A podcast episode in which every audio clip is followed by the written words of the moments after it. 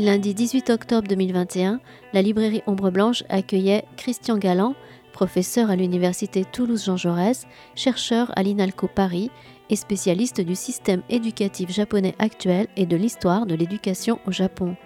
Il est présenté ce jour-là, Occupy Tokyo Silts, le mouvement oublié, coécrit avec Anne Gonon et paru aux éditions Le Bord de l'eau lors d'une rencontre animée par Yves Cadeau.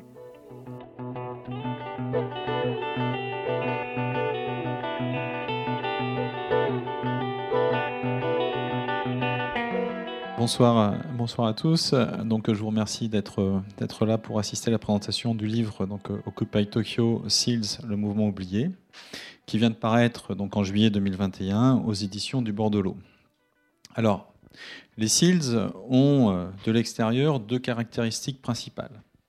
La première est d'être un mouvement, euh, étudiant, ou peut-être devrais-je plutôt dire euh, exclusivement constitué d'étudiants et la seconde, bien d'avoir été euh, éphémère, puisque autodissous à peine un an et demi après sa proclamation, le 3 mai 2015. À cela s'ajoute peut-être une troisième caractéristique, qui serait d'avoir pratiquement totalement échappé aux médias étrangers, et en tout cas vite oublié. C'est pourtant sur ce mouvement que se sont penchés deux éminents spécialistes du Japon, Anne Gonon et Christian Galland, qui coécrivent là leur second ouvrage, après Le Monde comme horizon, État des sciences humaines et sociales au Japon, aux éditions Philippe Piquet en 2009. Alors Anne Gonon, elle n'est pas là avec nous ce soir, elle est sociologue, elle est professeure des universités à Doshisha, donc euh, à Kyoto. Et ses recherches concernent les questions sociales et éthiques, et tout particulièrement les questions de genre. Le second auteur est Christian Galland, qui va ce soir vous présenter cette étude. Donc, euh, Christian Galland est également professeur des universités, spécialiste du système éducatif et de la pédagogie du Japon, moderne et contemporain, dans leur mise en place et leur réforme, tant conceptuelle, idéologique que dans leur application concrète des écoles aux universités.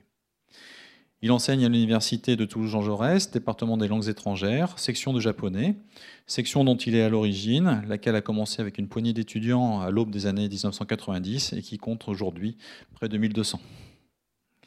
Chercheur à l'IFRAE, c'est-à-dire l'Institut français de recherche sur l'Asie de l'Est, il est l'auteur de nombreux livres, ouvrages collectifs, études et articles, et même méthodes de langue. Pour revenir au livre qui nous intéresse ce soir, Occupy Tokyo, Christian Galland va maintenant vous en exposer la matière en une présentation de 30 minutes environ, suite à laquelle ben, toute question sera la bienvenue. Donc Christian, c'est à toi. Bien, merci. Bonsoir.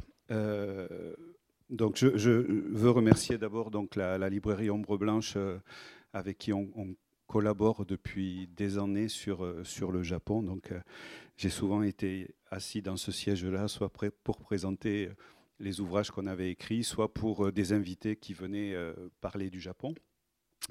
Et donc, je, veux tout d'abord commencer en disant que euh, ce livre, donc, je l'ai coécrit avec, Anne Gonon, qui ne peut pas venir. Hein, bien sûr, elle est actuellement professeure au Japon. Et euh, c'était très compliqué, même si on, pouvait espérer qu'elle vienne pendant une, fenêtre euh, de vacances, puisque quand on retourne au Japon actuellement, on doit rester 14 jours euh, à l'isolement, donc c'était un petit peu problématique. Alors pour vous présenter cet ouvrage et puis la genèse de celui-ci, je voudrais d'abord commencer par un, un petit test. Qui avait entendu parler de ce mouvement parmi vous? Voilà. Donc normalement, c'est, en fait, la, motivation originelle de, ce, de, cet ouvrage, elle vient de là. C'est-à-dire, c'est un mouvement qui, euh, dans l'histoire contemporaine du Japon, est euh, absolument incroyable euh, par sa genèse, par la manière dont il s'est concrétisé dans l'espace politique japonais. Et c'est quelque chose qui, dans le même temps, est pourtant passé complètement sous les radars de euh, la plupart de, de, nos médias, à part quelques références euh, euh, entre deux lignes dans le monde ou dans certains ouvrages sur, sur, sur le Japon. Et donc, en fait, on avait le, point de départ de ce, de ce, livre. Il est dans un colloque qui s'était tenu à Venise, qui était sur la, la jeunesse japonaise où Anne Gonon avait présenté donc un, premier article assez rapide sur, donc, sur ce mouvement et où moi j'avais présenté un article sur, ou une conférence sur l'évolution du système universitaire japonais. Deux choses qui impactaient vraiment en profondeur la jeunesse japonaise. C'était en 2015.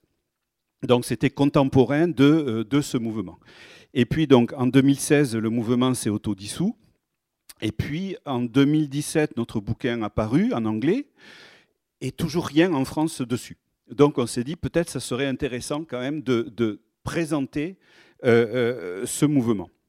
Parce qu'en fait, ce mouvement s'inscrit euh, dans, la, dans la droite ligne de ce qui s'est passé dans beaucoup de pays, et où là, je pense que vous avez, euh, vous avez entendu les noms, euh, les indignés, Podemos, Occupy Wall Street, c'était le titre en fait, Occupy Tokyo est décalqué sur Occupy Wall Street, les mouvements du printemps arabe, les mouvements qu'il y a eu dans, dans, la plupart des pays, à la limite même jusqu'aux Gilets jaunes, on peut aller chez, chez nous, hein. c'est-à-dire des mouvements qui sont partis de la rue sur des segments de la population contestant euh, tel ou tel point, mais surtout un des points communs réclamant plus de démocratie. Et alors, chez nous, euh, euh, ça s'appelait oui, Nuit debout, les Gilets jaunes, etc. On en a, bien entendu parler. Et pourtant, nous, on a l'habitude des manifestations. Je veux dire, on a l'habitude de la contestation. Au Japon, ce mouvement, qui en juillet rassemble 100 000 personnes devant la diète à Tokyo, 100 000 personnes dans une manifestation au Japon, ça ne s'est jamais vu depuis les années 60. C'est-à-dire 100 000 personnes qui manifestent dans la rue au Japon, euh, c'est euh, plus d'un million de personnes chez nous si, on prend l'équivalent de la manière d'occuper l'espace public et d'utiliser l'outil contestataire. Donc c'était vraiment quelque chose qui, était, euh, euh, euh, qui fait date dans l'histoire récente du, du, Japon.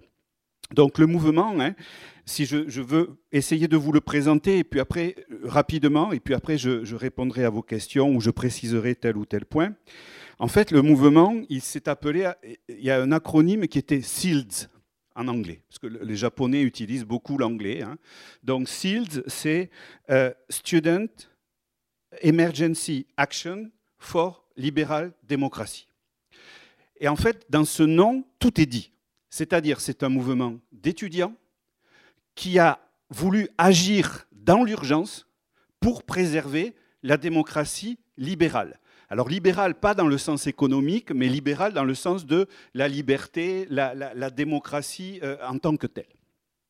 Et s'ils ont fait ça, c'est parce qu'ils euh, ont senti que euh, la démocratie, à partir des années 2013-2014 au Japon, ou en tout cas la forme japonaise de la démocratie depuis la fin de la Seconde Guerre mondiale, était en danger, ou pour le moins était sérieusement malmenée, notamment par des lois euh, sécuritaires et dans des lois sur le, dans des lois sur le secret d'État euh, que le gouvernement d'Abe Shinzo a fait passer donc en 2015.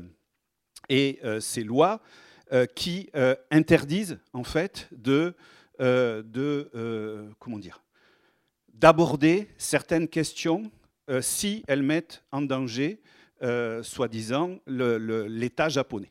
Et euh, vous parliez de Fukushima tout à l'heure, euh, beaucoup d'intellectuels japonais ont considéré que si ces lois avaient existé du temps de Fukushima, une partie du travail des journalistes n'aurait pas été possible parce qu'ils remettaient en question justement la politique nucléaire du Japon, etc., etc.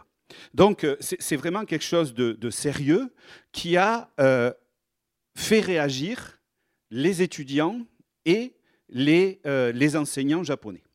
Le problème, c'est que le Japon n'a pas, n'a plus, je veux dire, n'a plus de tradition contestataire. Et là, il faut bien dire n'a plus, parce que si vous regardez les images d'archives jusqu'aux années 60, vous serez surpris. Euh, vous pouvez taper ça sur YouTube, sur euh, Internet, taper mouvement contestataire années 60 au Japon, et vous verrez ce que c'était la contestation armée au Japon, dans les rues. à affronter la police, etc. Aujourd'hui, on n'a plus du tout cette image de l'idée japonaise, cette idée de, de, de, la population japonaise, et les Japonais non plus ne l'ont plus. Hein, c'est-à-dire les Japonais n'ont plus du tout cette, cette, tradition de contestation. Donc, quand ils ne sont pas d'accord, eh bien, ils font des. Il y, a énormément de protestations sur, euh, sur euh, Internet, euh, etc. Mais on descend rarement dans la rue au Japon. Et là, ça a été la grande, la grande nouveauté de ce, de ce, de ce mouvement, c'est qu'ils ont essayé d'occuper l'espace public. Et ils l'ont occupé alors c'est ça qui a fait à la fois la, force et la faiblesse du mouvement. En fait, à l'origine de ce mouvement, il y a donc, comme le nom SEALS l'indique, des étudiants, students. Le problème, c'est que ce n'est pas un mouvement de jeunes. C'est-à-dire, dans ce mouvement, bien sûr, les étudiants sont jeunes, mais dans ce mouvement, il y avait quasiment que des étudiants. Pas d'ouvriers, pas de chômeurs, pas de travailleurs du même âge. De la même manière, il venait, tous les étudiants venaient, la quasi-totalité des étudiants qui ont participé à ce mouvement venaient des universités euh, milieu haut de la hiérarchie des universités japonaises, mais pas du top des universités. Donc c'est un mouvement qui n'était pas, euh, euh, qui n'a pas été celui de, l'élite universitaire japonaise, mais et c'est ça aussi qui est intéressant parce que je ne sais pas quelle image vous avez du Japon, mais les étudiants qui ont porté ce mouvement sont des étudiants qui se vivent et se sentent au sein de la population japonaise aujourd'hui comme déclassés. C'est-à-dire que ce que leur parcours universitaire aurait dû leur ouvrir jusqu'aux années 90, début des années 2000, aujourd'hui c'est fini. L'image de, du, concours, de l'entrée à l'université, de l'accès des Japonais, euh, euh, euh, ceux qui sortent de l'université sont embauchés tout de suite, etc. Ça, ça marche plus aujourd'hui que pour les, les 30 ou 50 grandes universités. Qui offre toujours donc cet accès à la vie, à la vie active, mais ça marche plus pour les autres universités. Il y, a, 800 universités à peu près au Japon, hein, quand même. Donc les universités classées à partir de 80, 100 et plus bas, ben, leurs étudiants quand ils vont sortir de l'université, ils vont pas du tout avoir ce qu'on leur avait promis qu'ils auraient. Et non seulement ils vont pas avoir ce qu'on leur avait promis, mais ils vont pas non, ils vont devoir également tenir la société, être obligé de travailler pour faire tourner le pays Japon. Donc, il y, a, puisque vous savez qu'il y a une, baisse démographique énorme au Japon, il n'y a plus de renouvellement des générations depuis les années 70. Et depuis 2018, euh, la, c'est-à-dire la, population japonaise a continué d'augmenter parce que l'âge du décès était sans cesse reculé. Mais là, on a atteint un seuil et maintenant, la population euh, diminue. Donc, ces jeunes, ils savent qu'ils vont devoir travailler. Ils savent, enfin, travailler ils sont tous d'accord pour travailler, c'est pas ça le problème, mais ils vont devoir travailler dans des conditions donc précaires euh, sur des, métiers qui sont euh, qui sont euh, pas des emplois fixes. Et donc ils, avaient des éléments d'insatisfaction, on, pourrait dire de classe, pour cette génération de, jeunes hommes et femmes qui étaient dans ces universités du milieu du tableau. Et sur ça, c'est rajouté deux choses. Fukushima, qui a été pour eux un, élément euh, euh, constitutif de leur, euh, réflexion politique, et ces lois. Alors, je veux dire, un, Fukushima, mais pas tant l'incident lui-même que la réaction du gouvernement, de l'État à l'incident. C'est-à-dire qu'il y a toute une partie de la population japonaise, et là, il n'y a pas que les étudiants, hein, il y a les maires, il y a les, personnes âgées, euh, euh, différentes ONG, associations, partis politiques, ils ont contesté la manière dont l'État japonais a géré Fukushima, et l'insatisfaction a été euh, a amené ces jeunes vers le militantisme. Et beaucoup des leaders des SEALs sont issus du mouvement contestataire de Fukushima. Ou en tout cas, ils y ont fait leurs premières armes. Et après Fukushima, il y a donc eu ces lois qui sont passées, qui ont été votées, discutées d'abord avec une très forte opposition euh, à partir de 2013-2014, ces lois donc sur la sécurité d'État, qui de fait réduisent, limitent le pouvoir d'enquête, le pouvoir d'expression sur certains sujets qui pourraient attenter à la sécurité de l'État. Des lois qui n'existaient pas du tout au Japon jusque-là. Et donc, ces jeunes, à, partir de ce moment-là, hein, donc insatisfaction personnelle, préalable de Fukushima qui a montré que, en fait, euh, le, gouvernement se fichait de la population, et troisièmement, donc ces lois euh, euh, qui deviennent extrêmement contraignantes sur les intellectuels, sur les, sur les universitaires, sur les journalistes, tout ça les a amenés à déclarer, à redouter que la démocratie japonaise ne soit danger. Et c'est là, sur ce point-là, que le cas japonais, le cas de ces étudiants, se distingue radicalement des autres expériences. Dans les autres expériences, euh, qu'on a dit tout à l'heure, euh, les indignés, Nuit debout, les gens qui ont manifesté étaient des gens politisés. C'est-à-dire des gens qui ont qui avaient un, background, une formation euh, qui leur a permis de théoriser une opposition. Les jeunes japonais, eux, et c'était un peu le pitch du, livre, euh, étaient dits et sont quelque part dépolitisés. On considère que les jeunes japonais se fichent complètement de la politique. Et donc, le travail qu'ils ont dû faire a été en fait un travail d'enquête sur ce qu'est la démocratie. C'est-à-dire, ils se sont à la fois formés à la politique au travers de l'exercice de, contestation qu'a constitué leur mouvement. Ce pas des gens qui étaient prêts avant, ce pas des gens qui avaient des théories, ce pas des gens qui avaient déjà une idéologie. Et c'est en cela que c'est à la fois la force et la faiblesse du mouvement. Sa force, parce que ben, il a montré que, contrairement à l'image que, l'on a, euh, ben, on, peut se révolter au Japon, on peut contester. C'est-à-dire il y a des individus qui ont euh, euh, suffisamment de, réflexion pour contester. Mais dans le même temps, il cette génération n'avait pas les outils intellectuels, n'avait pas les outils idéologiques pour mener cette contestation. Et donc, une grande partie de leur travail du mouvement des SEALs a été de documenter ce qu'est la démocratie. Et ils l'ont fait en invitant des professeurs d'université, donc ils sont revenus aux fondamentaux de la, démocratie, en Grèce, mouvement des Lumières, etc., euh, etc. Ils ont réfléchi à ce que, pouvait être la démocratie. Et si je résume rapidement, enfin je finis rapidement avec ça, pour dire que en conclusion que la démocratie actuelle japonaise n'était qu'un ersatz de démocratie, puisque c'était le même parti politique qui dirige depuis, euh, euh, depuis l'après-guerre, hein, depuis les années 50, euh, la politique japonaise. Et à l'intérieur de ce parti, c'est les mêmes familles, c'est les mêmes clans. Hein. On n'a pas trop cette image du Japon. Hein. Pourtant, c'est la réalité politique de, de ce pays.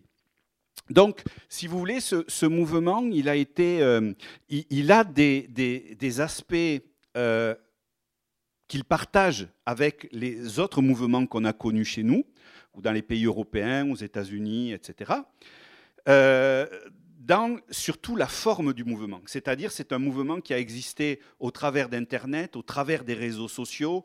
Ils ont mobilisé euh, euh, la foule, le, ils ont essayé de de joindre, d'amener à leur mouvement un maximum de gens, et ils l'ont fait au travers donc de, euh, euh, de l'usage des réseaux sociaux, et ils l'ont fait aussi au travers donc de, de séances de, de discussions, de réflexions, en invitant des, des, grands professeurs, des gens qui les ont aidés à, penser leur contestation ça, c'est un petit peu le, point commun, hein, cet usage donc des, réseaux sociaux. Mais euh, pour le reste, alors usage des réseaux sociaux, également un refus de leader. Ça aussi, ça a été le cas dans, la plupart des groupes. Hein. Euh, refus de leader.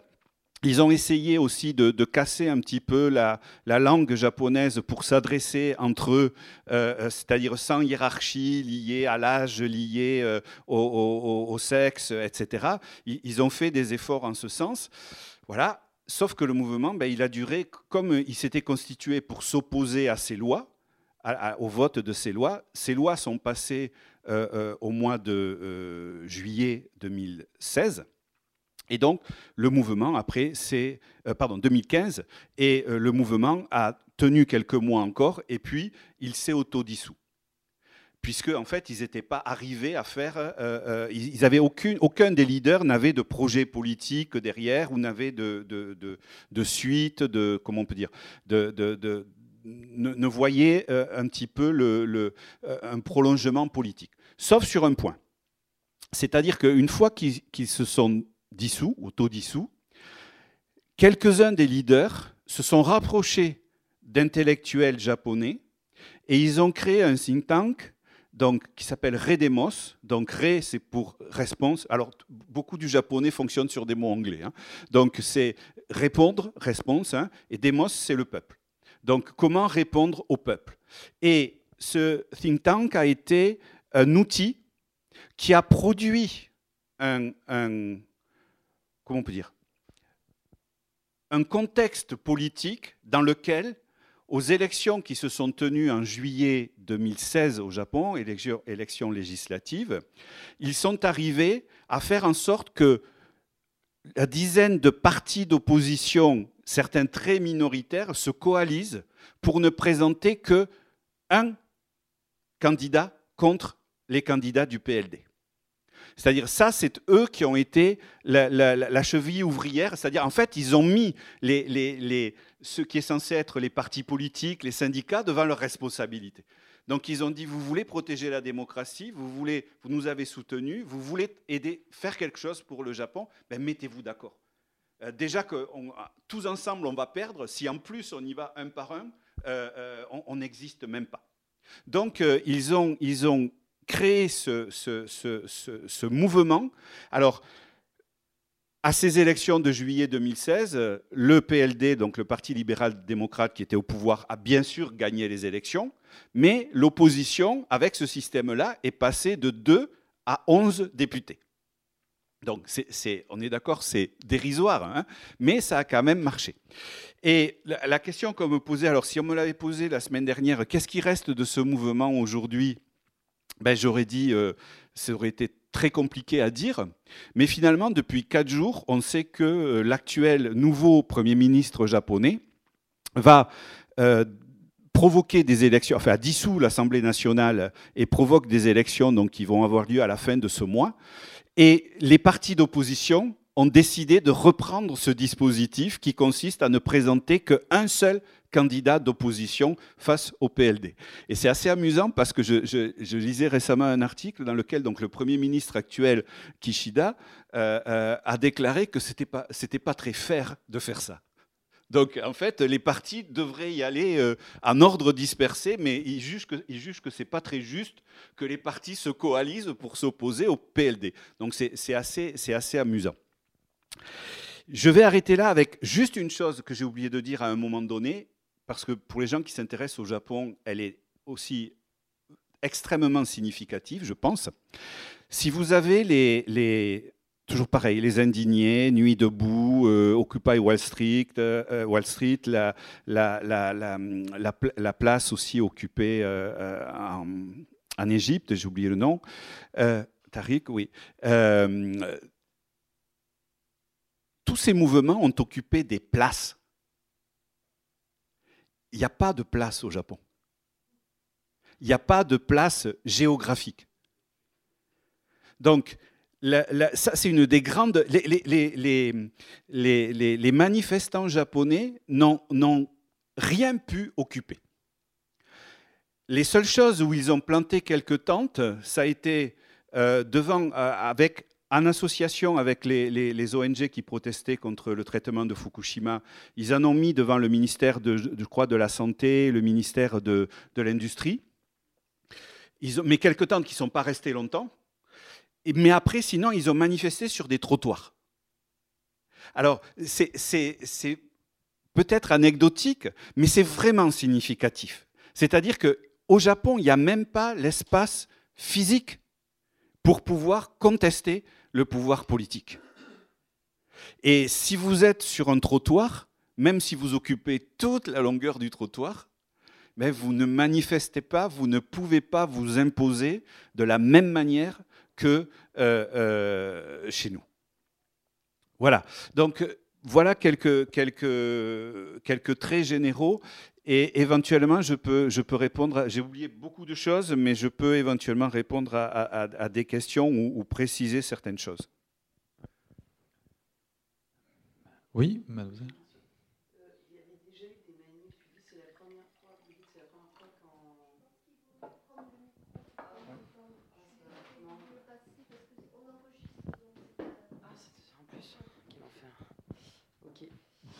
Euh, non, vous dites qu'avec ce mouvement, euh, donc en 2014-2015, là, euh, ça aurait été la première fois qu'il y aurait eu une manif aussi importante, donc de 100 000 personnes, mais en réalité, juste après Fukushima, il y a eu des manifs très très très importantes du, même ordre, je veux dire, qui ont été jusqu'à 100 000, peut-être même plus, je ne sais plus exactement, très importantes quoi. Et voilà, c'était juste pour. oui, oui.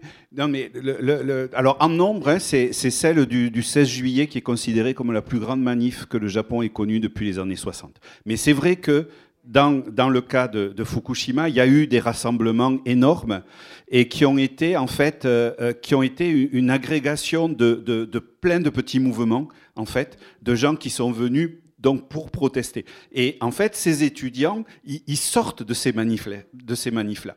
C'est-à-dire c'est là où ils ont euh, appris un début de militantisme euh, euh, et, ils et après ils l'ont réutilisé pour leur propre... en fait, dans le, dans le livre, à la fin, y a, y a, on a mis, parce que je pense que c'était intéressant de voir, c'est des informations qui ne nous sont pas parvenues. Si vous regardez à la fin du bouquin, on a mis la chronologie, en fait, de, de la création du mouvement à sa dissolution. Vous verrez que tous les 3, 4, 15 jours maximum, ils font descendre 2000, 3000 personnes dans la rue qui vont manifester non-stop pendant un an et demi. Hein? Et, donc, dans, avec quelques énormes manifestations, dont celle du, 16, du 16 juillet 2016, 2015 euh, ou 16, je ne sais plus, j'ai perdu, 16 je me perds. Euh, et en fait, ce qui est intéressant, c'est que cette, manifestation, elle a, vraiment marqué les, les esprits. Donc, c'est 15 juillet 2015. Elle a vraiment marqué les esprits à tel point que l'éditorialiste du Japan Times euh, a écrit euh, quelques jours après Est-ce que dans le futur, on, considérera ce jour, donc le 15 juillet 2015, euh, euh, comme le jour où la démocratie japonaise s'est relevée ou le jour où elle a disparu. C'est-à-dire que, est-ce que c'était une sorte de chant du cygne? Et si on n'arrive pas à modifier, ben, c'est fini? Ou est-ce qu'au contraire, c'est ce jour-là que les Japonais vont renouer avec un mode de, contestation euh, qui pourra être repris par d'autres segments de la population. Mais là, comme je le disais au début, le problème, c'est qu'en fait, ne se sont agrégés à ce mouvement que des jeunes venant absolument du même milieu de ces universités, euh, euh, euh, donc du, milieu du tableau des universités japonaises, et ils n'ont été rejoints que par des groupes constitués. Donc les maires contre Fukushima les avaient rejoints, les gens qui sont opposés aux forces d'autodéfense, les universitaires, les, les associations d'intellectuels contre la modification de la, de la constitution japonaise, etc. Donc tout ça s'est agrégé un petit peu autour d'eux. Ils ont réussi à faire descendre tous ces gens-là dans la rue, mais voilà, ça s'est arrêté. Et euh, euh, aujourd'hui encore, on se demande en fait quel est l'effet euh, qu'aura eu ce, mouvement sur, la population japonaise, sur les pratiques politiques japonaises. Mais ce qui est sûr, c'est qu'il a montré qu'une forme de contestation que l'on pouvait, que, l'on pensait euh, euh, disparu au Japon, était bien présente. Et d'ailleurs, c'est assez amusant parce que les élites japonaises et les élites politiques euh, n'avait de cesse que de vilipender la, jeunesse japonaise qui se moque de tout, qui se fiche de tout, qui est dépolitisée, qui est nombriliste, etc. Et là, quand ils sont descendus dans la rue pour faire ça, ils se sont vus accusés des pires mots, quoi. Donc d'être des, des, fauteurs de désordre. Donc en fait, on veut des jeunes qui s'intéressent à la politique, mais en fait pas qui une attitude politique ou une réflexion politique propre. Donc ça, c'était ça, c'est des choses où des lignes ont un peu bougé euh, euh, au Japon. Mais jusqu'où, ça, euh, c'est très difficile à dire. Quoi. Merci. Est-ce qu'il y a d'autres questions? Pourquoi uniquement ça agrégé à ce que tu dis, les, les, maires, les... Mais parce, parce qu'en fait, le, le, parce qu'en fait le, le, historiquement, en fait, comme je le disais, les leaders de ce mouvement ont fait leurs premières armes dans les mouvements de, réaction, de contestation à la suite de Fukushima. Et donc, ils ont gardé des liens organisationnels très forts avec euh, ces associations. Ils, en ont gardé aussi avec le Parti communiste japonais, parce que contrairement à ce que certains croient, il y a un Parti communiste euh, euh, au Japon. ils ont gardé des liens avec les, syndicats. Et quand ils ont appelé en fait à manifester, ils ont appelé en leur nom, au nom des SILT, ils ont appelé pour défendre la démocratie japonaise et tous ces groupes-là constitués les ont rejoints.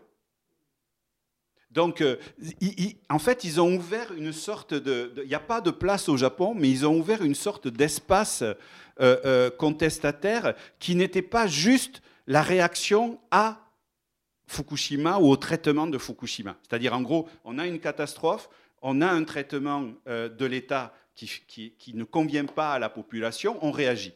Là, eux, ils ont pris ça, mais ils ont essayé de l'étendre en disant le problème, c'est le, le problème, c'est pas que Fukushima. Le problème, c'est la démocratie japonaise.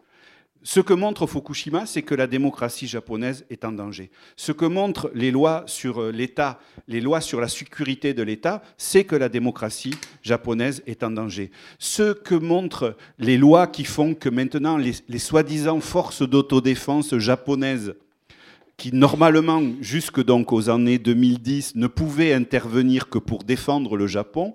Maintenant, ils ont créé, dans, ces années-là aussi, ça je ne l'ai pas évoqué, mais c'était dans, leur, dans leur, euh, les points qu'ils contestaient également. Maintenant, ils ont créé, le, le, gouvernement japonais a fait voter une loi dans laquelle il est question de, de défense collective.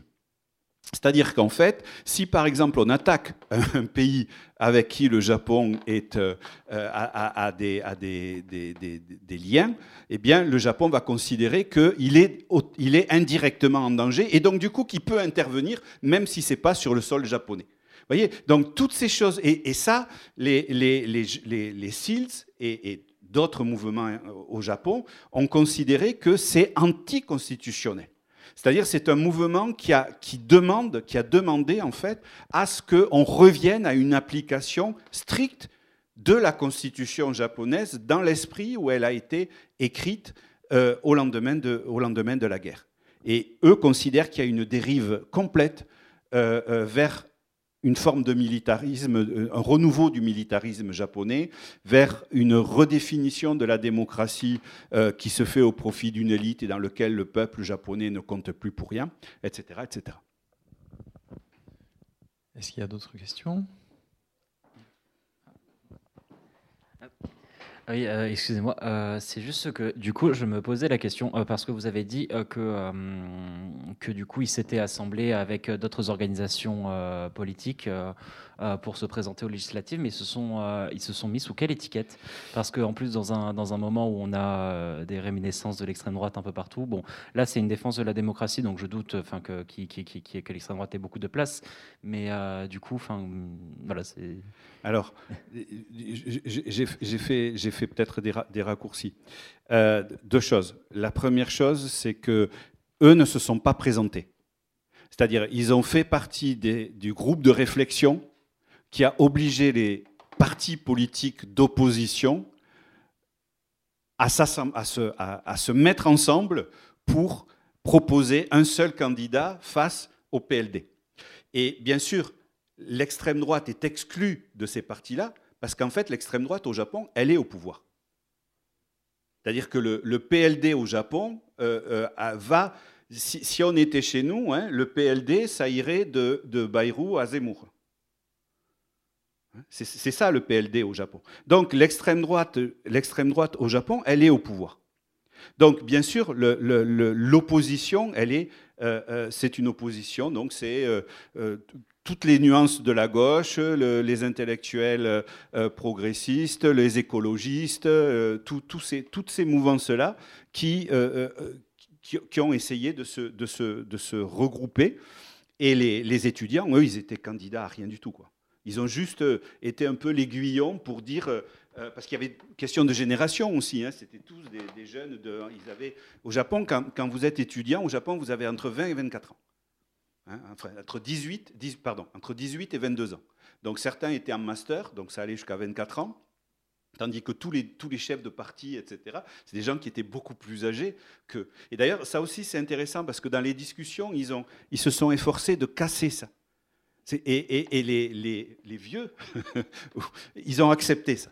C'est-à-dire ils ont accepté que des gens plus jeunes viennent discuter avec eux, les obligent à réfléchir sur certains points et se fassent comme ça aiguillonner pour euh, euh, euh, proposer un seul candidat. Parce que la logique, elle est, elle est quantitativement, c'est une évidence qu'ils doivent s'unir, puisque même euh, unis, ils n'y arrivent pas. Donc, désunis, ils y arriveraient euh, encore moins. Mais politiquement, c'est très, très compliqué, hein, parce que ça va du, Parti communiste, euh, Parti communiste et extrême gauche, socialiste, centre, centre démocrate, etc. Donc, c'est tous ces partis-là, en fait, qui ont accepté de mettre un mouchoir sur leurs leur, euh, différences et qui ont essayé de, proposer donc un candidat pour euh, s'opposer au candidat du, euh, du, PLD. Et donc ils vont essayer apparemment de refaire ça à la fin du mois. D'autres questions? Oui, bonsoir. Je voulais savoir quel était le taux de participation à ces élections? Très faible. Euh, mais bon, euh, on n'ose plus dire ça en France non plus, hein, au vu des dernières. Euh, mais c'est moins de 50% de la population. Enfin, c'est aux alentours de, de, 50%, mais avec d'énormes différences. Parce qu'au Japon, les, les, les, voix ne valent pas le même prix si vous êtes à la campagne ou si vous êtes dans les grands centres urbains. Et les, les campagnes, elles votent. Et elles votent PLD. Euh, tandis que les centres urbains et les jeunes principalement ne, votent pas. Ça, aussi, je ne l'ai pas évoqué, mais en, 2015, euh, euh, les élections de 2016 étaient les premières élections au cours desquelles l'âge de vote avait été abaissé à 18 ans. Parce que la majorité au Japon, elle est à 20 ans. Et donc, ils l'ont abaissé à 18 ans et ça n'a eu aucun effet. Je veux dire, ça n'a pas changé les, ça pas changé les résultats. Ou les jeunes n'y sont pas allés, ou ils ont voté la tranche des 18-20 ans qui est allée voter a voté comme, euh, comme les adultes.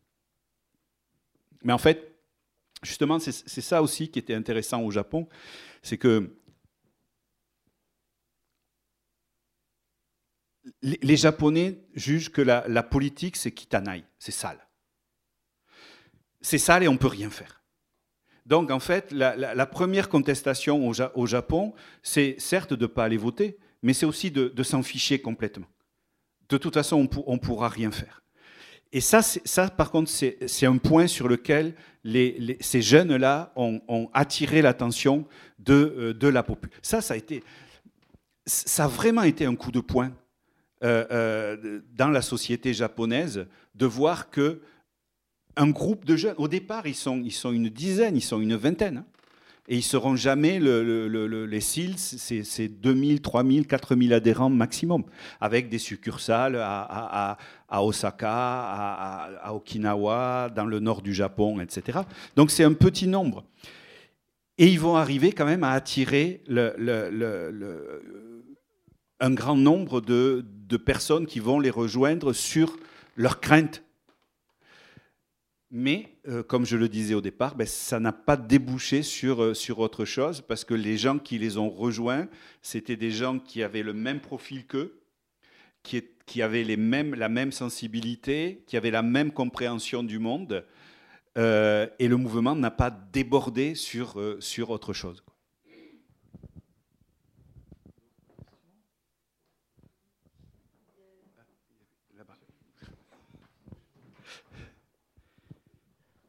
Bonsoir. Bonsoir. Alors, euh, donc, je peux m'intéresser plutôt vraiment au, au principe démocratique.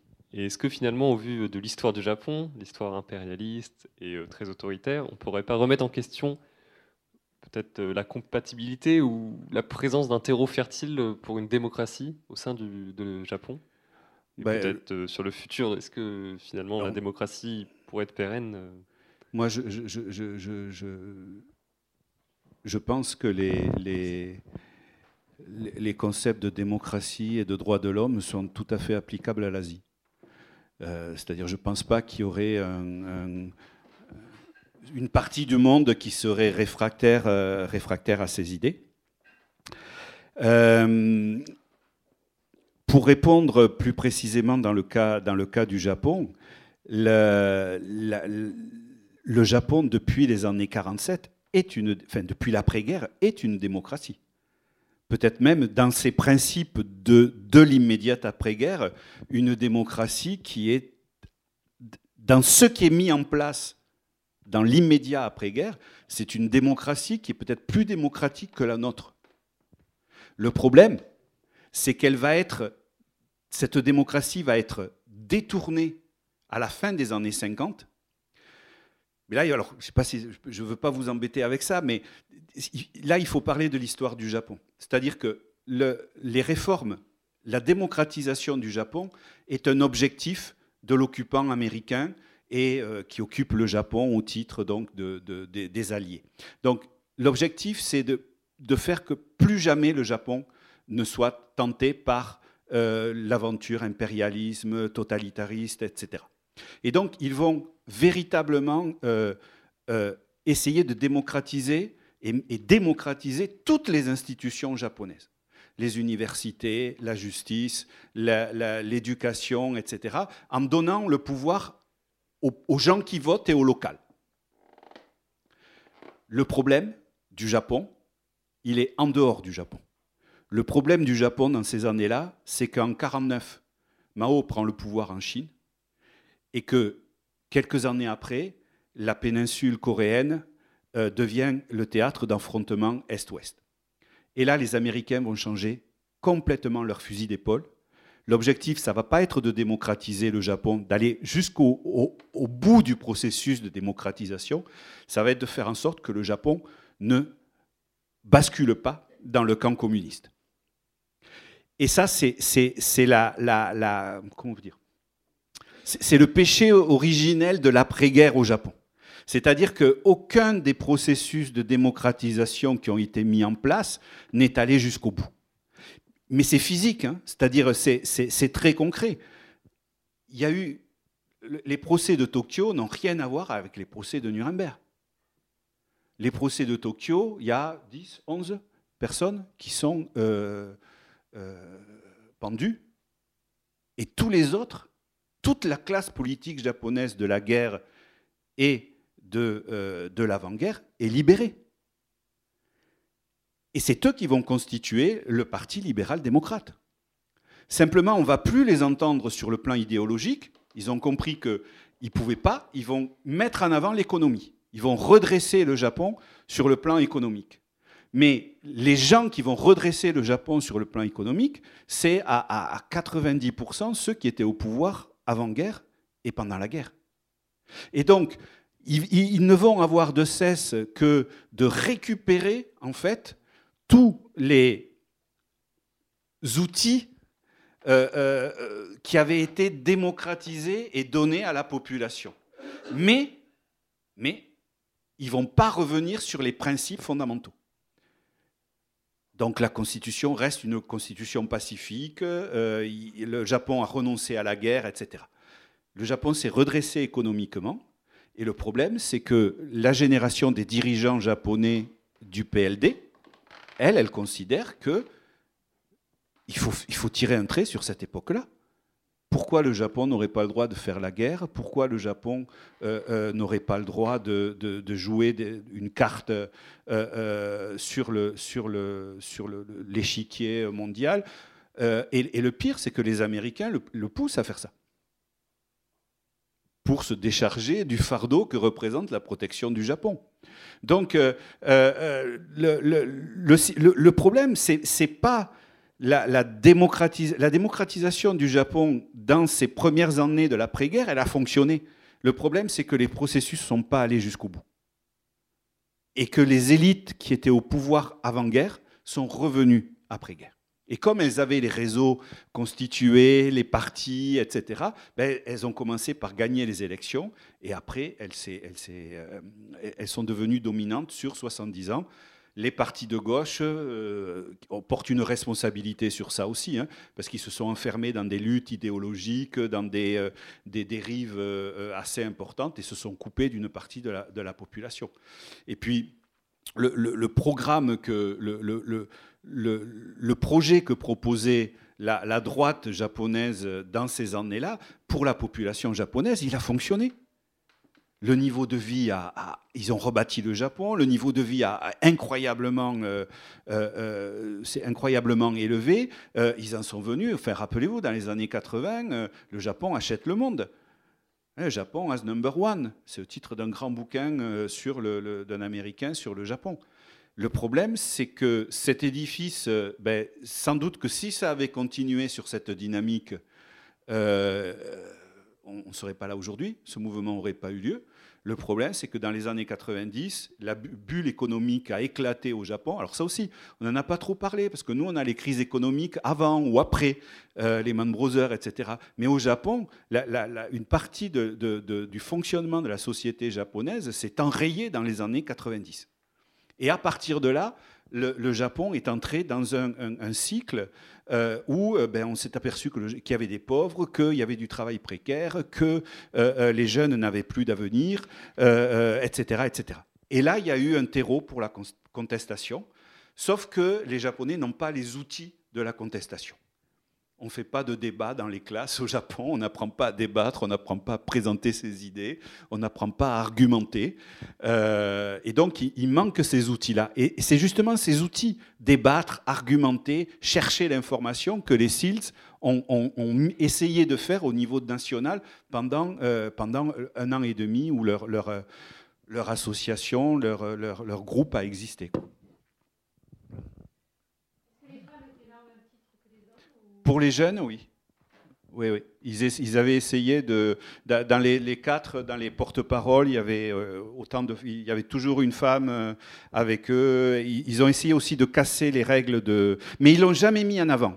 C'est-à-dire qu'ils ils ont essayé de le, de le vivre, euh, mais ils n'en ont pas fait un objet de. De, même que ça a, été assez, ça a été assez surprenant, mais il faut comprendre que c'était tellement évident pour eux que, par exemple, ils ont fait, dans, le livre, à la fin, on a traduit leur, manifeste. Et en fait, dans le manifeste, il n'y a, rien, par exemple, sur l'égalité, il n'y a rien sur Fukushima. Mais parce que pour eux, ça, c'était ce qu'ils avaient à vivre. Ce qu'ils ont mis dans le manifeste, c'est euh, il y a le constitutionnalisme, la protection sociale, protéger, protéger les faibles. Ça, c'est devenu un discours euh, du Japon actuel. Les faibles, c'est les personnes âgées, ce sont les jeunes. Et c'est assez amusant parce qu'il y, a, plein d'études, de, cas qui ont montré une sorte de synergie entre les, très vieux et les jeunes, qui en fait se retrouvent les, vrais précaires euh, euh, du Japon, qui par ailleurs est très riche en tant que pays. Mais la vie, la vie des, individus au Japon, pour beaucoup d'individus, elle est, pour beaucoup de, personnes, elle est devenue vraiment, euh, euh, euh, vraiment difficile. Voilà. D'autres questions? Alors, oui? juste, est-ce que est-ce qu'au travers de cette étude, on ne peut pas se poser la question de, l'état des démocraties dans le monde? Oui. Oui, oui. Mais c'est pour ça que c'est. Euh,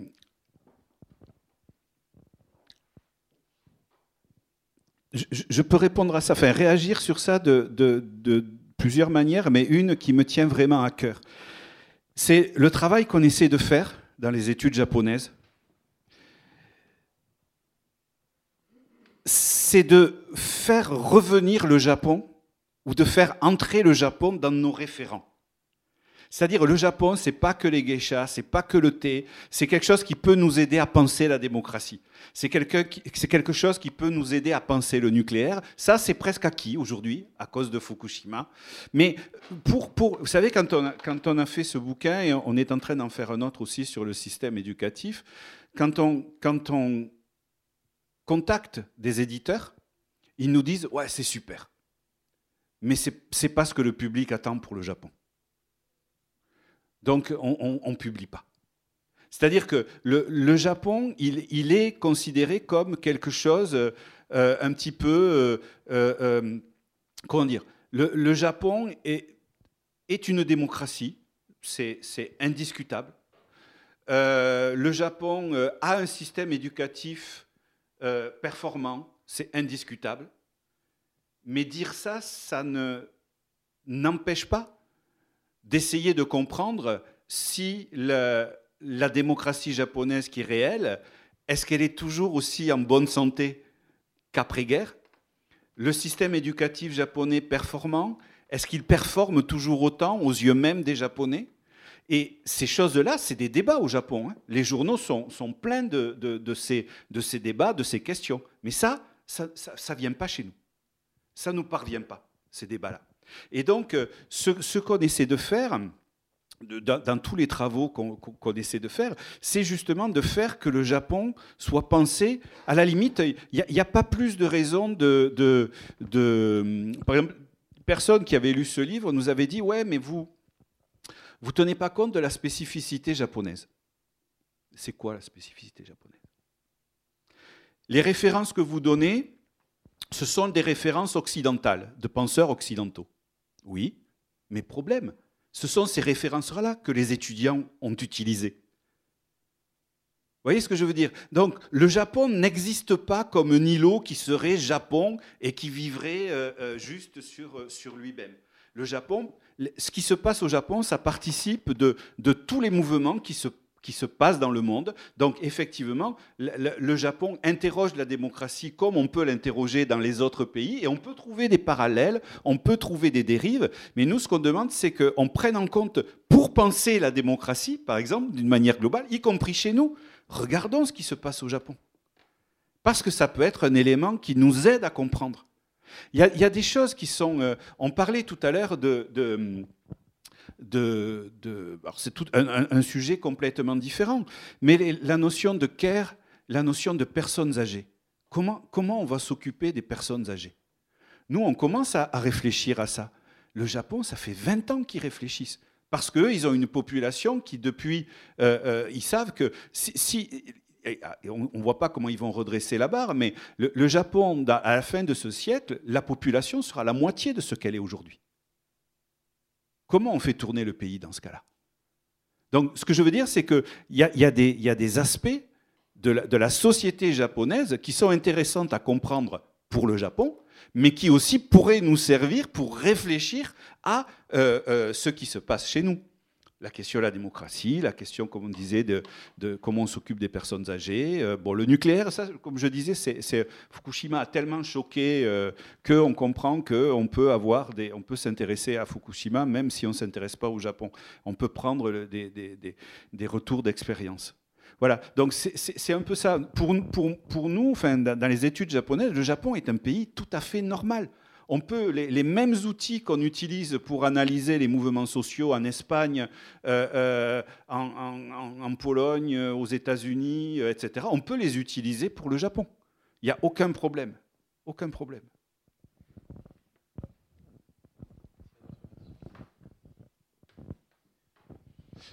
Mais alors, justement, si. Il y avait une autre question?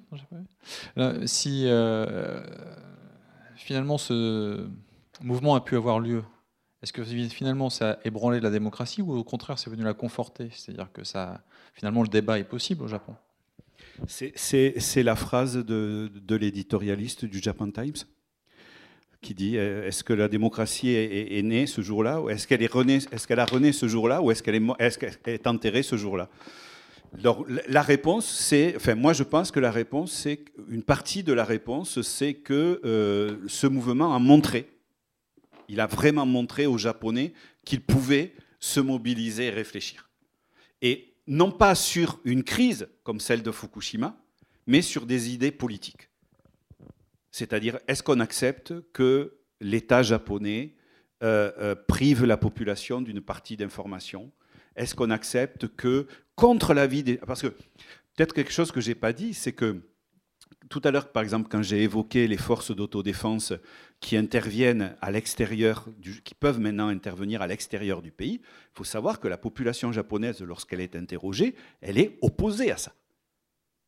Elle est strictement opposée à, ça comme elle est opposée à la modification de la Constitution. Et pourtant, donc, les, gouvernants japonais euh, euh, tirent au maximum vers, dans la direction qu'ils veulent euh, euh donc, les lo ces lois, le système, la, la, la, contre la vie de la population. Mais jusqu'ici, l'idée, c'était, ben, de toute façon, ça ne changera pas, donc on s'en fiche. Et ce mouvement, il a au moins montré ça, c'est qu'on pouvait dire qu'on n'était pas d'accord. Mais dans le même temps, j'aurais du mal à trouver, à, à part le, ce, ce, cette réponse politique d'essayer de s'unir pour présenter un candidat, on a du mal, cinq ans après, à trouver des, des, éléments qui, sont, euh, euh, qui montreraient une continuité euh, de, de, ça. La, plupart des leaders se sont, ont disparu, enfin, se sont rangés. certains en ont pris plein la figure passez-moi l'expression. Hein.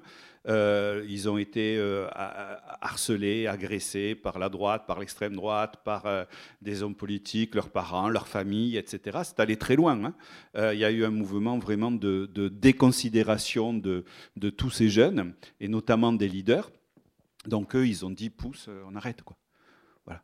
On a une vie, on, va, on a essayé de faire quelque chose, maintenant, à vous, aux autres, de, de faire. En tout cas, ça, montre que c'est possible. Alors, ça, il y, a, au moins deux questions qui me viennent quand tu dis ça. La première chose, c'est que tu as insisté sur le fait qu'il y avait une, ils ont euh, voulu qu'il n'y ait pas de leader, même si effectivement il y a des gens qui sont plus médiatiques que d'autres, mais ils ont insisté pour qu'il n'y ait pas de leader. Tu as même dit qu'ils avaient donc modifié la, la, langue japonaise pour justement qu'il y ait plus ce système hiérarchique. Enfin, ils, ils ont, ont essayé, modifié, enfin, mais ils n'ont euh, pas utilisé voilà, les formes les codes honorifiques et autres. Donc en fait, c'est cette idée de communauté des égaux mais en fait, quand on regarde, donc c'est chacun qui donne son avis. Même quand on regarde les débats de Rodemos dont tu as parlé, c'est des collections d'histoires individuelles. Finalement, est-ce que donc euh, d'une communauté des égaux à une collection d'histoires individuelles, est-ce qu'on arrive à une communauté de destin? Non, mais ça fait qu'un an et demi. Ça a duré un an et demi. Donc euh, on ne pouvait pas leur, ils n'ont pas pu. C'est vrai, ils n'ont pas pu, mais ils n'ont pas eu le temps non plus. Je veux dire, euh, c'est sûr que euh, le, mouvement lui-même, il dure un an et demi. Donc même si on ajoute, euh, ce que je vous ai, j'ai pas évoqué le fait que les SIL s'étaient constitués sur un, une micro-association qui avait eu avant, etc. Donc c'est des gens qui ont essayé de, pendant deux ans, on va dire deux ans, deux ans et demi plein. Ben non, ils n'ont pas changé. Ils n'ont pas changé la démocratie japonaise. Ils n'ont pas changé les pratiques du Japon. Ça, c'est sûr. Oui en fait, je sais pas, c'est pas, pas très clair. Est-ce que ça veut dire que non, ce sont les lois en fait qui ont été finalement votées, oui. qui ont cassé ce, ce mouvement de, par leur application aussi? Oui, parce qu'en fait, c'était un mouvement qui s'était, si vous voulez, ils ont, ils ont essayé de, ils ont joué le jeu de la démocratie entre eux jusqu'au bout. C'est-à-dire, ils se sont fixés un objectif politique, c'était comprendre ce qui se passe dans leur pays sur le plan démocratique et qu'est-ce que ces lois vont changer à, la vie démocratique du pays?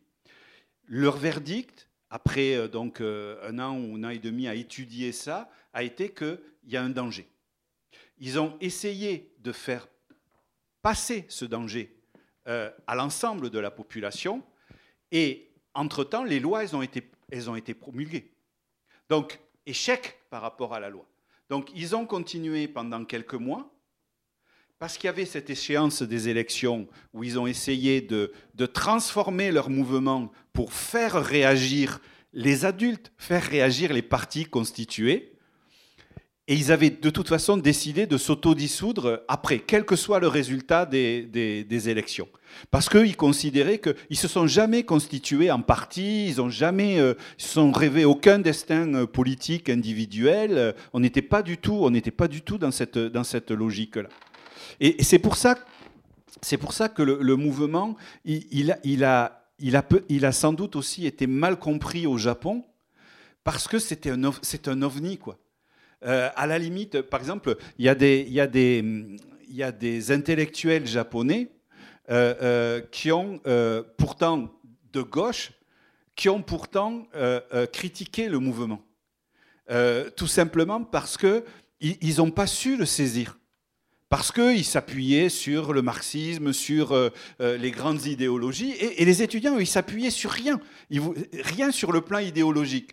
Donc, euh, en fait, ils, ont, si vous voulez, ils, ont eu une critique absolue du pouvoir politique. Ils se sont fait traiter de terroristes, ils se sont fait traiter d'anti-japonais à, l'Assemblée, à la diète. hein. Euh, des hommes politiques ont tenu des discours absolument horribles euh, euh, sur eux. Mais ils se sont fait tirer dessus aussi, entre guillemets, par les, certains intellectuels japonais, pas tous, hein, puisque beaucoup les ont soutenus, qui ne comprenaient pas l'absence d'idéologie. Mais quelque part, c'était normal, puisqu'on ne les a jamais formés à ça. Et donc, ce qui était assez génial, enfin, moi, je trouvais dans, la connaissance qu'on peut avoir de la... Enfin, pour parvenir à la connaissance de la, société japonaise, montrer qu'ils ont compris qu'ils n'avaient pas les outils. Je veux dire, c'est la première démarche. Si vous voulez contester, il vous faut des outils pour contester. Il vous faut comprendre, vous voulez prôner la démocratie, oui, mais c'est quoi la démocratie? Ben, On ne nous l'apprend pas. On ne nous l'apprend pas. Donc on va essayer de comprendre, nous, comment ça fonctionne. Et donc ils sont revenus, je vous dis, au texte des Grecs, aux grands philosophes, euh, euh, euh, etc. Et ils ont essayé d'appliquer. Et c'est en faisant cette démarche qu'ils en sont arrivés à se dire, ben, la démocratie japonaise est, sacrément en danger. Mais on ne peut pas changer le monde de nous. On va essayer d'alerter. On n'y est pas arrivé. On se dissout.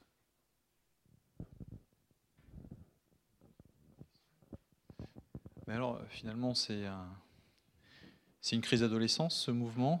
On fait une crise d'adolescence, puis après, on devient aussi réactionnaire que les parents? Ou euh, est-ce que c'est une rupture avec les générations euh, qui précèdent? C'est-à-dire est-ce qu'on peut s'attendre à ce que la jeunesse japonaise ait une autre vision de la politique d'ici euh, 10, 15, 20 ans?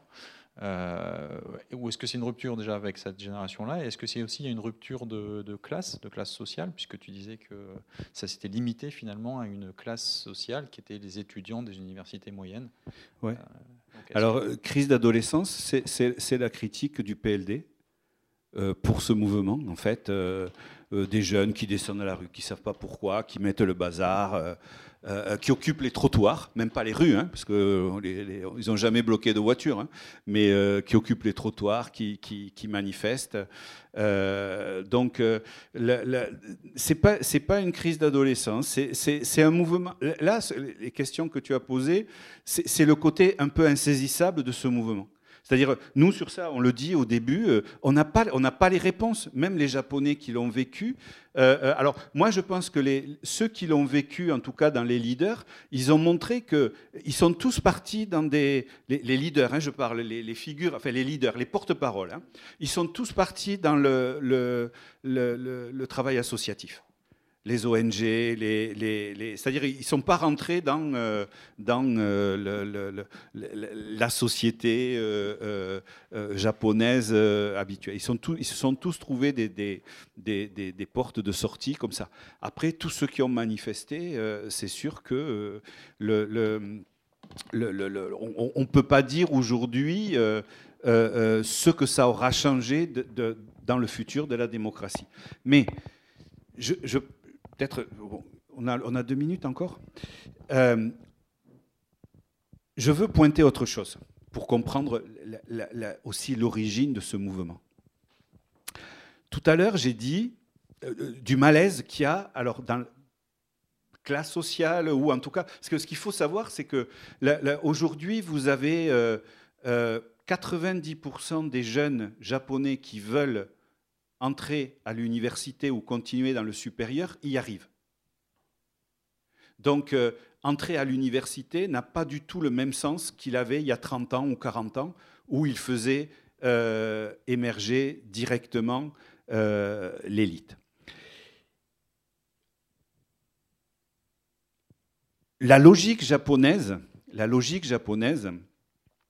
c'était que quand vous étiez un jeune, alors la voie royale, c'était l'université. Toutes les familles poussaient les enfants à, entrer à l'université. Pourquoi?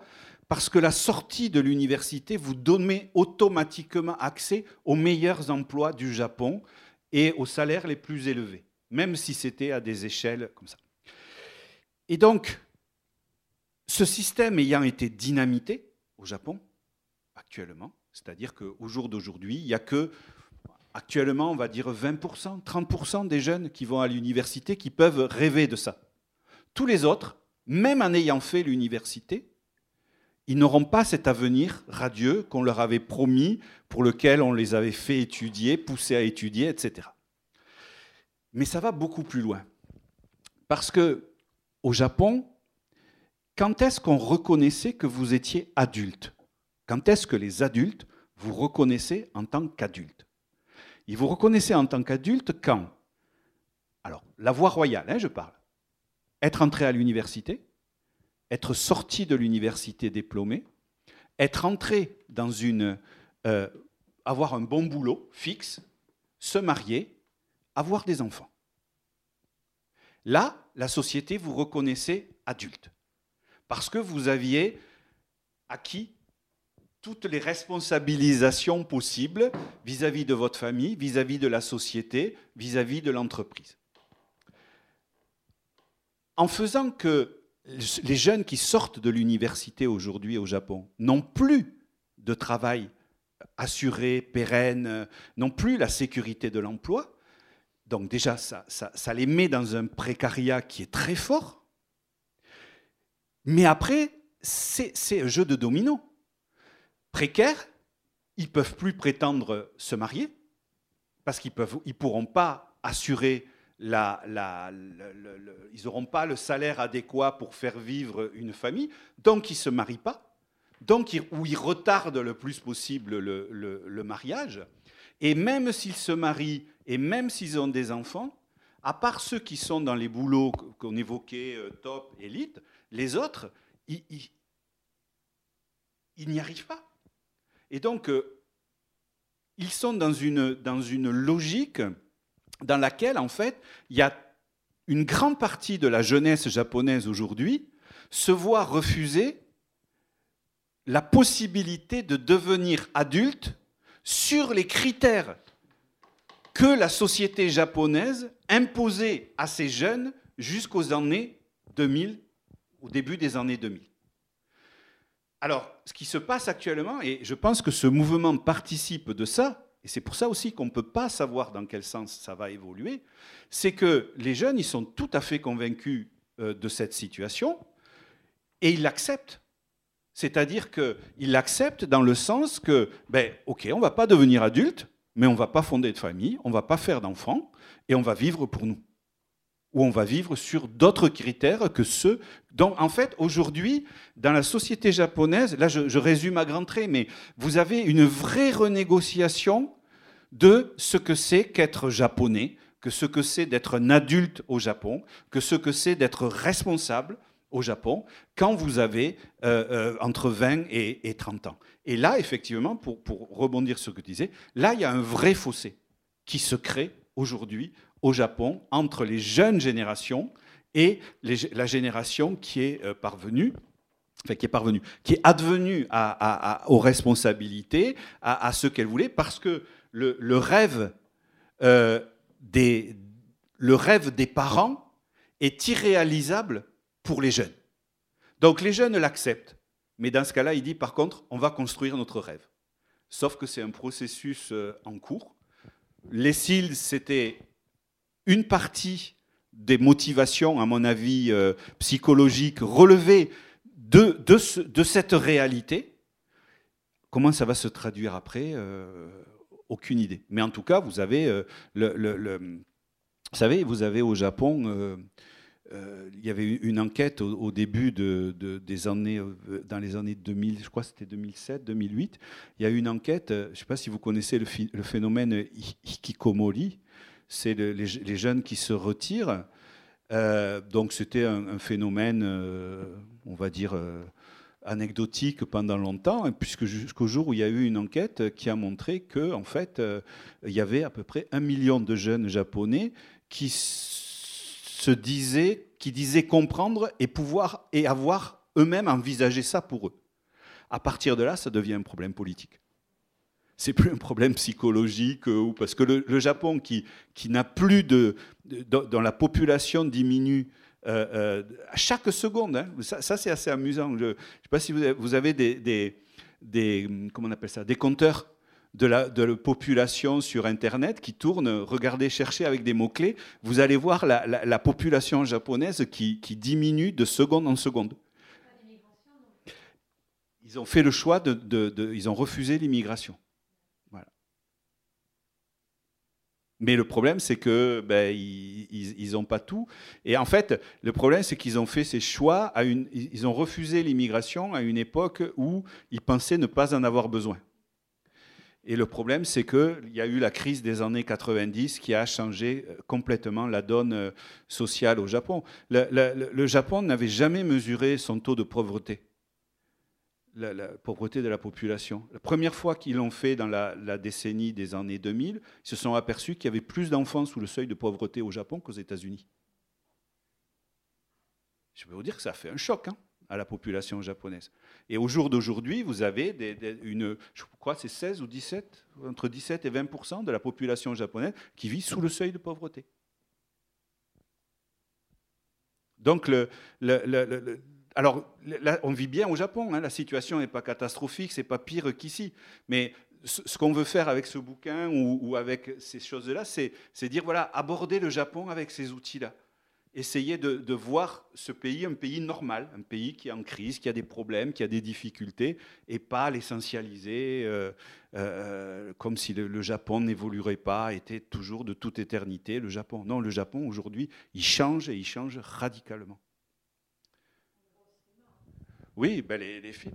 Mais, par contre, les, films qui montrent ça, ils sont euh, vilipendés par euh, le, premier, les premiers ministres japonais, qui disent qu'on devrait pas, réalisateur japonais ne devrait pas faire des films sur euh, qui montrent cette, cette réalité. En plus, il reçoit la Palme d'Or, donc c'est assez problématique. Est-ce qu'il y a d'autres questions? Excusez-moi, juste, euh, est-ce qu'on peut qualifier euh, le mouvement de la SILS, du coup, euh, d'anarchiste, mais non pas au sens de, d'abolition de l'État, mais parce que vous avez quand même dit qu'ils souhaitaient vraiment, même entre eux, l'abolition de l'abolition d'hierarchie, sociale, donc. Non, on peut pas, on peut pas le, qualifier. Disons qu'entre ceux qui ont essayé de modifier du fonctionnement de la société ou des pratiques politiques du Japon et l'anarchie politique, il y a quand même un, énorme, euh, énorme écart.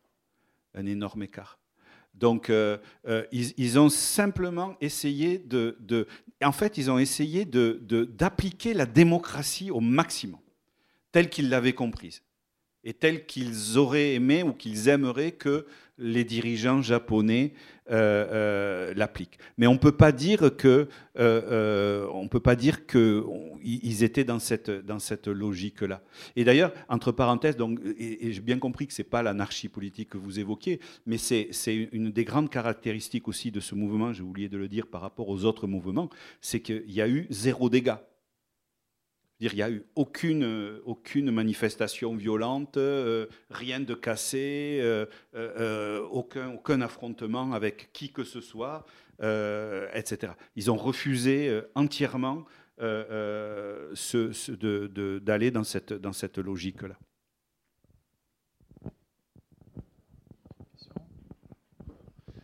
Est-ce que tu veux dire un mot de conclusion? Pense que j'ai saoulé tout le monde, donc euh, Non, mais ça suffit, que ça suffit. Et merci peut, en euh, tout cas. Merci En d'avoir. tout cas, ton idée que c'était une première tentative pour une jeunesse japonaise de construire son rêve, je pense que c'est une bonne euh, conclusion Ouais. finalement. Ouais, ouais. Merci à tous. Merci, merci à vous.